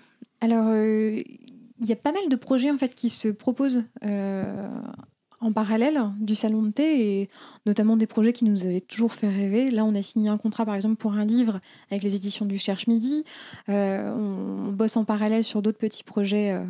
Un peu plus confidentiels pour le moment, mais voilà, on aimerait bien euh, développer la partie euh, euh, site internet également, puisqu'en fait, on a ouvert un site internet il y a quelques années maintenant. On a mis la plateforme de vente en ligne il y a peut-être un an. Et, en fait, on a énormément de demandes de personnes qui viennent d'autres régions. Et pour l'instant, on n'a pas encore le- la possibilité d'envoyer euh, Ouais, par la euh, poste. ouais, et en fait, on est en train de travailler là-dessus. Et donc, on- ça passe également par la création de plein de petits produits, notamment des mugs, des carnets, plein de choses que j'avais déjà fait l'année dernière. Mais là, du coup, je suis en train de beaucoup dessiner pour, pour enrichir ce site et pour pouvoir ensuite envoyer à travers la France et à travers l'Europe pour répondre aux demandes en fait qu'on a, parce que finalement, on en a plein et et pour l'instant, on ne peut pas les honorer. Quoi, donc, c'est euh, super de pouvoir revenir euh, par euh, ce projet à ta passion du dessin. Mais oui, mais complètement. Et en, fait, justement, c'est pour ça qu'on ne veut pas en ouvrir de deuxième, pour être honnête, c'est qu'en fait, on a tellement de projets cool qui sont du coup hyper intéressants pour nous au quotidien que, enfin, on garde du temps en fait pour pouvoir faire ces projets-là, quoi. Donc c'est non, ça c'est vraiment une chance ce qu'on n'aurait jamais imaginé il y a 5 ans hein, d'ailleurs. Euh, mais, euh, Donc le succès, il passe un peu par la diversification et de pouvoir tester plein d'autres projets. Euh, ouais, puis le fait aussi que des, des, gens te fassent confiance. Enfin, typiquement, quand les éditions Tu cherches midi nous ont écrit, on a cru que c'était une connerie. Surtout qu'ils ont déménagé. La maison en plus n'est plus rue du Cherche Midi, donc on s'est dit non, c'est un fake. Et, en fait, c'était pas un fake du tout, tu vois. Donc rien que ça, tu te dis mais attends, ils nous ont vraiment appelé nous. C'est énorme. Enfin. Et à la fois, c'est pas si étonnant. Alors, ce livre, tu veux nous en parler un petit peu, le projet? Mais ça va être sur la reconversion professionnelle, euh, en fait, on est en train de, du coup d'écrire un, espèce de guide de survie euh, que nous on aurait aimé, enfin que moi en tout cas j'aurais aimé avoir il y a cinq ans, euh, qui m'aurait évité, je pense, pas mal de conneries et pas mal, pas mal de choses à refaire après coup. Mais, mais ouais, le, but c'est vraiment d'avoir un, guide pratique en fait pour toutes les personnes qui cherchent à se reconvertir ou qui ne sont pas certaines, mais, mais qui ont une petite idée qui leur qui trotte en tête. Et, Génial. Et la parution, c'est pour quand? Ce serait pour septembre 2020. Super. on suivra ça. Ouais, on suivra ça. Tu nous diras, on le partagera aussi. Et euh, par rapport à la reconversion professionnelle, donc toi, dans ton cas, euh, c'est vrai que tu es déjà passé, même si tu as monté ton salon de très jeune, hein, tu avais déjà quand même exploré plusieurs euh, plans de carrière. tu as fait des études qui ne te correspondaient pas, pas si bien. Est-ce que tu as un avis sur l'orientation dans l'enseignement secondaire ou dans l'enseignement supérieur? Alors déjà, je me rends compte que je crois que la plupart des jobs que j'ai fait euh, après mes études euh, n'étaient pas dans les grilles euh, des jobs à préparer par les conseillers d'orientation du lycée. Hein. Je crois qu'ils étaient euh, même pas. Mais, mais dis-toi que par exemple, designer industriel, il y a cinq ans, quand j'ai enfin, quand j'ai dû m'inscrire au Pôle emploi, c'était pas répertorié non plus. J'ai fini par dire au mec, cherchez pas, foutez-moi autre chose, il m'a mis en maçon. Parce qu'en fait, non, mais c'est vrai, la, case n'existait pas et tu te dis, mais c'est dingue. Et, alors que, enfin voilà, c'est un vrai métier, il y a des vraies formations qui sont reconnues par l'État. encore influenceur, etc. Mais, bon, voilà. mais... mais... non, bah, du coup, ça n'existe pas même encore, je pense, pour l'État euh, à pas mal de niveaux. Donc, euh, bah, je pense que d'ici, est-ce que ça arrive euh, dans les lycées Il y a encore un peu de marge. Hein. Hmm. Non, mais après, regarde, là, typiquement, euh, tu, te rends compte que tu fais plein de trucs différents dans ta vie. On a, on, a, un salon de thé. Tu peux t'attendre à ce que finalement je fasse du service et à ce que je fasse des gâteaux. En vrai, je suis ni à la pâtisserie, ni au service. Du coup, tu te dis que je fous rien. Mais en fait, c'est parce qu'on fait plein de trucs à côté. non, mais, mais c'est vrai. En fait, finalement, on a énormément de petits projets adjacents. Et puis, euh, en fait, tu as plein de choses à faire. Enfin, et, ça, c'est des choses pour lesquelles j'ai pas été formée. Et finalement, quand on parle de reconversion, on se dit pas ah bah oui elle s'est reconvertie bah peut-être parce que le fait d'écrire un livre ou de machin non pour l'instant je suis sous le sous le titre euh, euh, gérante d'un salon de thé mais en vrai je fais déjà énormément de choses différentes dans ce hmm. métier là tu vois donc et tu regrettes de ne pas avoir eu euh, plus d'occasion de tester euh, différents métiers ou d'avoir pas eu de meilleurs conseils plus jeune? Je pense que les conneries, tu les fais quoi qu'il arrive. Hein, tu sais. Non, non, mais non, parce qu'en plus. Euh, enfin. Je, crois que autant la génération de nos parents qui, qui rentraient dans un domaine et qui restaient quasiment jusqu'à la retraite. Euh, pour, eux, ça aurait peut-être été compliqué de se planter parce qu'ils allaient passer du coup toute leur carrière dans un domaine qui leur plaisait pas. Moi, je sais pas vous, mais moi, dans mon entourage, euh, tout le monde en ce moment travaille depuis aller euh, entre 5 et 10 ans dans le même domaine et là, ils sont tous en train de se dire Oh, ça m'emmerde, je vais passer à autre chose. Et ils le referont dans 10 ans, et ils le referont encore dans 10 ans, et pour autant, est-ce qu'on considérera que la première partie de leur carrière c'était une erreur? Bah non. Ils se seront fait une expérience là-dessus et ils auront acquis plein de plein d'outils qui leur seront utiles. Et moi, je, regrette absolument rien parce qu'honnêtement, tout ce que j'ai appris pendant mes études et pendant mes premiers boulots, ça me sert au quotidien. Donc, euh, et, encore, nous, on tient 5 à 10 ans. Je pense que la génération d'après, sera à 3 à 5 ans.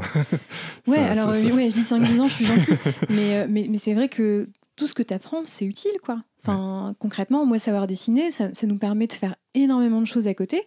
Euh, de la, une partie épicerie qu'on a pu développer le design industriel, c'est pareil, la gestion de projet, c'est hyper utile au quotidien. L'immobilier, le fait de savoir négocier avec ses fournisseurs les prix, c'est hyper pratique au quotidien. Ouais. Mais, mais donc non, t'apprends, t'apprends de tout. Super. Euh, on se demandait si vous aviez euh, des personnes que vous suiviez, que, que vous suivez, que vous aimez, euh, qui vous inspirent au quotidien, je sais pas, des créateurs, des entrepreneurs. euh, quelles sont vos inspirations? Alors moi j'aime beaucoup les fleurs. Euh, et d'ailleurs c'est comme ça qu'on a, qu'on a rencontré euh, un de nos meilleurs amis maintenant qui s'appelle Cyril, qui s'appelle Le Fleuriste, euh, qui est...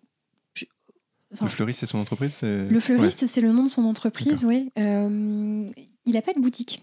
Euh, en fait, c'est justement un, un- c'est un fou créatif, mais qui, qui bosse euh, de chez lui parce que finalement, il, il fait beaucoup de, il a beaucoup de gros contrats, mais il fait beaucoup de mariages aussi. Et tu peux quand même lui commander des choses, hein, si tu veux des bouquets, des couronnes, des choses comme ça.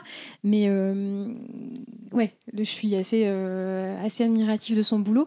Et en plus, bah, du coup, comme c'est un de mes meilleurs copains, j'ai la chance d'en avoir souvent. Donc c'est quand même super cool. Mais, euh, mais ouais, il fait partie des quelques fleuristes en, en France. Enfin, je sais pas si vous aimez bien ça, mais moi j'en suis 3-4 en tout dans la France. Et voilà, il est très très bon. Et, euh, et après, euh, C'est déjà pas mal. D'autres euh, salons de thé, peut-être à l'étranger Est-ce que vous avez déjà pris euh, un petit peu d'inspiration euh, euh,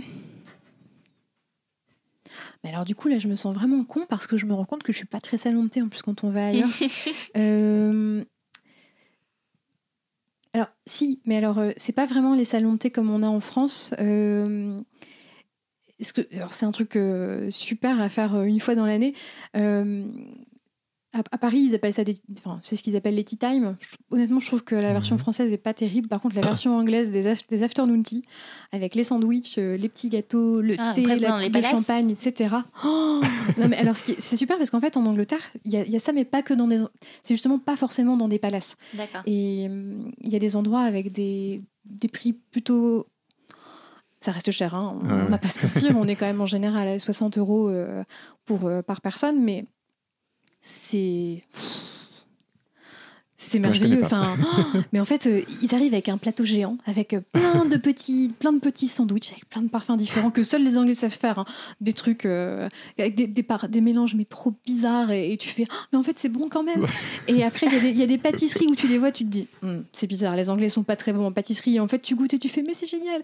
Et ils te, ils te servent ça avec des scones tout chauds, avec plein de clotted cream, avec une coupe de champ, avec. Du... Enfin c'est alors tu peux, tu peux, alors par contre ça coûte cher, mais tu le manges en trois fois. C'est-à-dire que tu repars chez toi avec un truc pour finir pour deux repas parce que c'est énorme, c'est impossible à terminer. Mais, euh, mais ouais, s'il y a un truc que je conseille à n'importe qui, c'est d'a- d'aller à Londres et de, de faire un afternoon tea quoi. C'est Ok, Ok, on note. voilà. on a hâte. Euh, on va passer aux questions de tac au tac. On en a plus pour très longtemps. Ouais, j'avoue que ça. On... C'est bon Ouais. T'es- T'es pressé Ah, j'entends rien du tout.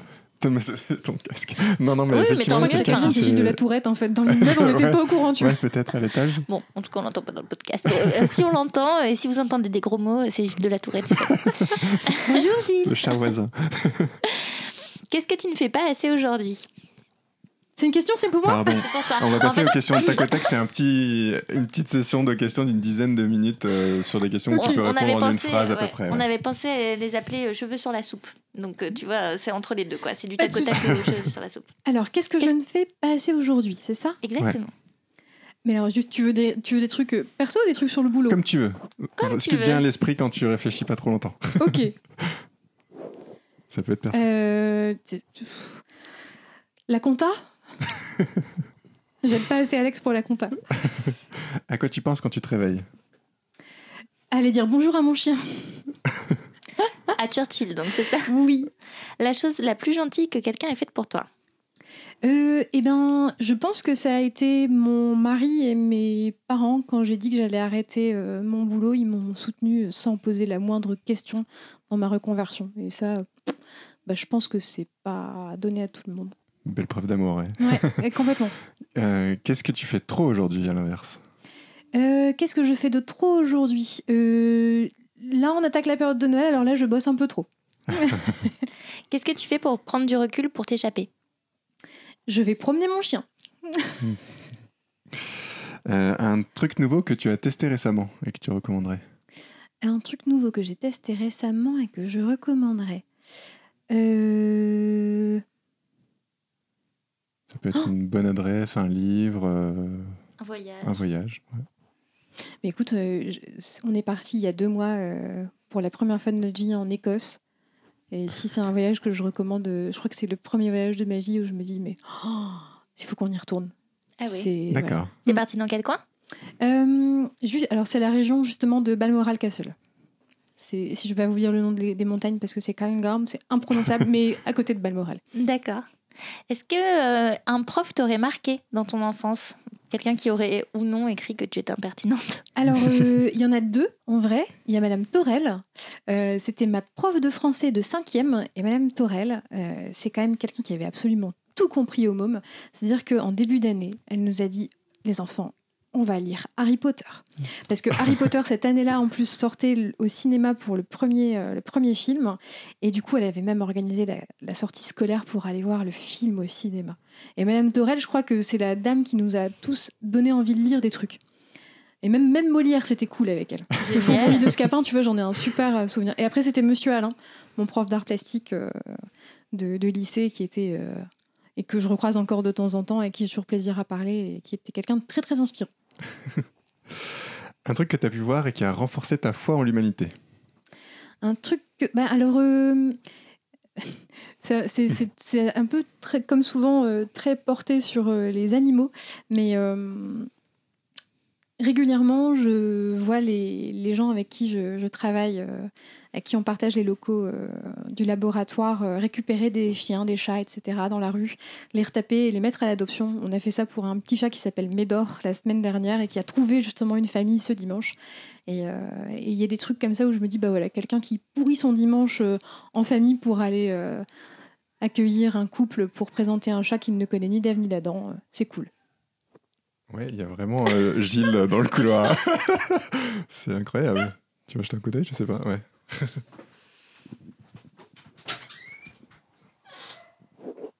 C'est un chien? Il y a un chien et un gars qui gueule derrière le chien. Le monsieur a laissé la porte, en train de faire sécher, donc il y a la porte ouverte. Ah. Je suis vraiment navrée. Il vient une fois tous les trois semaines. On a bien timé le truc. c'est quand même. Le chauffage, il s'arrête pas depuis tout à l'heure, c'est une horreur. Qu'est-ce que tu sauverais si ta maison était en feu? Alors, bah, mon mari se sauve tout seul. A priori, il est quand même suffisamment grand, donc je vais encore dire la même chose. D'abord, je sauve euh, mon chien. Euh, et puis euh, après, je crois que je sauve les photos de famille. Et tes vacances préférées, ça serait quoi? Eh ben, on a découvert l'Écosse cette année, mais alors jusqu'à présent, ça avait toujours été les vacances en Italie, parce qu'en fait, pour de vrai, nos vacances tournent uniquement autour de la bouffe. Donc en vrai, on se fait. euh, L'Italie, c'est pas mal pour ça. Non, mais, non, mais tu, tu nous emmènes n'importe où. En vrai, on se fait un itinéraire en fonction des restos qu'on a trouvés. Ouais. Mais alors, euh, des, des- quand je dis des restos, c'est des boubouilles. Hein, c'est pas. euh, mais, euh, mais du coup, on se retrouve des fois dans des endroits mais complètement mais paumés juste pour aller manger un plat de pâtes euh, cuisiné par un, un monsieur tout en haut d'une montagne sur le truc voilà. Et hum, donc en fait, nos meilleures vacances, c'est ça, c'est les vacances autour de la bouffe. C'est souvent en Italie. Génial. Tu m'as volé ma question là en fait, c'est ça Je sais pas. Quelque chose que tu as commencé et que tu n'as jamais fini. Euh, quelque chose que j'ai commencé et que je n'ai jamais terminé. Eh ben, alors je me suis pris une lubie il y a pas longtemps. Je me suis dit, Ah, je vais lire Proust. et ben franchement, je crois que c'est la meilleure blague que j'ai fait. Parce que j'ai commencé à lire et je me suis dit, oh, je suis pas encore prête. Je vais, je vais rester dans 10 ans. Je relisais toutes les phrases les unes après les autres en me disant, putain, je l'ai pas compris. Putain, je l'ai pas compris. Je crois juste que c'est pas un truc à lire le soir en fait. Ouais, ça ça. s'endort trop vite. Parce que du coup, j'ai toujours pas compris qui était Swan et j'ai toujours pas compris d'où venait la Madeleine dans le thé. Enfin, je, voilà. C'est donc voilà Proust. D'accord. Peut-être qu'il aurait fallu lire avec Madame Torel. C'est ça. Eh bien peut-être, peut-être. Mais non, mais en plus j'ai voulu le lire parce que j'ai eu une lubie il y a pas longtemps, c'était de faire des madeleines et ils appelaient les madeleines de Prout. Et Alex m'a dit ah non ça tu peux pas quand même, Non, là ça va pas du tout. Et donc je me suis dit ouais mais quand même il faut que je trouve d'où ça vient machin. Et je me suis dit, Ah, je vais lire Proust. Et ben non en fait tant pis on fera pas les madeleines de Prout et je ne lirai pas Prout et ça ira très bien. Pas tout de suite. Donc Alexandre a gagné. Euh, Oui. On espère que c'est dans longtemps, mais comment tu aimerais mourir? Comment j'aimerais mourir? Oh mais j'aimerais trop être une petite vieille euh, bien chiante, tu sais. Tu dis enfin Proust. mais peut-être. Et qui dit à tout le monde, tu mais oui, alors comme, comme dans Proust, tu sais, la vieille qui fait culpabiliser ceux qui ne l'ont pas lu. Euh, non, moi je me vois bien comme une petite vieille. Euh, euh, bon, Alex, il est quand même plus vieux que moi, donc je suppose qu'il sera, il sera mort avant moi. Mais, mais je me vois bien avec plein de chiens, plein de chats. Et, et, pourrir un quartier de jeunes. Juste avant de mourir, tu sais. Un truc vraiment. Non, non, je sais pas. Mourir, non, bah non, j'ai pas. Pas prévu. Non, bah, effectivement, j'ai pas encore réfléchi à ça. Il y a, y a, pas de. Génial. Euh, qu'est-ce que tu fais si tu gagnes la super cagnotte de l'euro million? Oh, Mais j'en ai parlé il y a pas longtemps en plus. Alors d'abord, euh, j'ouvre un refuge pour les chiens et les chats. Euh, voilà. Ensuite, euh, je paye une maison à mes parents à la mer. Euh, enfin, à la mer où ils veulent, en fait. Hein. Je leur impose pas le truc. S'ils veulent pas à la mer, en vrai, voilà. J'achète un appart tout petit à Londres pour pouvoir y aller, pour pouvoir le, prêter à des copains, tout ça. Et puis, après, bah, je crois que ce serait pour mettre en route un, espèce de projet humanitaire, un truc, je sais pas. Super. Si tu pouvais revenir dans le passé et te donner un conseil, ce serait quoi? Euh, hmm. Ah, c'est compliqué comme question. Euh, je me dirais à des moments de ma vie de pas avoir peur que tout ira bien quand même en fait. Parce qu'en fait, quand tu as des couilles, tu te rends compte que bah en fait ça va quand même. Enfin, mis à part, euh, à part des drames vraiment où bon, quand tu as des, soucis de santé, que tu perds des proches, c'est autre chose. Mais sinon, il, en vrai, il peut rien t'arriver de grave dans la vie. Tu, il peut rien t'arriver de grave dans la vie. Tu peux juste euh, éventuellement perdre un boulot, mais t'en retrouveras un. Tu peux, enfin, voilà, ouais, juste euh, arrêter d'avoir peur. Ce serait cool. Super, c'est un super bon mot de la fin. Est-ce qu'avant de te quitter, on peut te demander un conseil lecture? Euh, et ben, alors du coup, parce que je m'en suis remise de Proust, hein, et ben là je me refais les Sherlock Holmes. Il n'y a quand même pas à dire. Ah, pas écrit Franchement, pareil, ouais. ouais. et ben vraiment, c'est quand même super cool Sherlock Holmes. ok, voilà. Merci beaucoup. Si on veut te suivre, donc euh, on suit les aventures de l'impertinente sur Facebook et sur Instagram. Oui. Est-ce que euh, tu veux dire quelque chose qu'on n'aurait pas mentionné? Euh, ben, non, mis à part, on, l'a déjà dit, que c'est vraiment un projet qui se fait à deux et, et que du coup Alex a sa grosse, grosse, grosse part de responsabilité dans le succès de l'entreprise. Super. Bon, en tout cas, on le remercie parce que c'est aussi lui qui nous a aidé à organiser l'interview. Complètement. merci Alexandre. merci à tous les deux. Au revoir, merci Marine. Au revoir. Merci de nous avoir écoutés. Merci, on espère que ça vous a plu. Si c'est le cas, vous pouvez nous laisser un avis 5 étoiles sur Apple Podcast. Ça nous fera non seulement très plaisir, mais surtout et surtout, ça nous aidera à faire connaître le podcast et à inspirer et motiver toujours plus de monde pour que les pommes vertes continuent de pousser partout en France. Pour ne pas rater l'actualité de notre podcast, trois solutions. Vous pouvez vous abonner au podcast sur votre plateforme d'écoute préférée, nous suivre sur Instagram at le goût des pommes vertes et vous inscrire à notre newsletter sur legoûtdespommesvertes.fr. Enfin, si vous avez des questions plus perso, n'hésitez pas à nous les poser via LinkedIn par exemple, en contactant Adrien Andivero ou Diana Gauchegarian. Si vous arrivez à taper nos noms sans faire d'erreur, vous aurez fait le plus dur et on vous répondra avec plaisir. À bientôt! À bientôt pour un prochain épisode, car comme dirait Jacques, la pomme est un fruit sympathique et je l'observe tous les jours.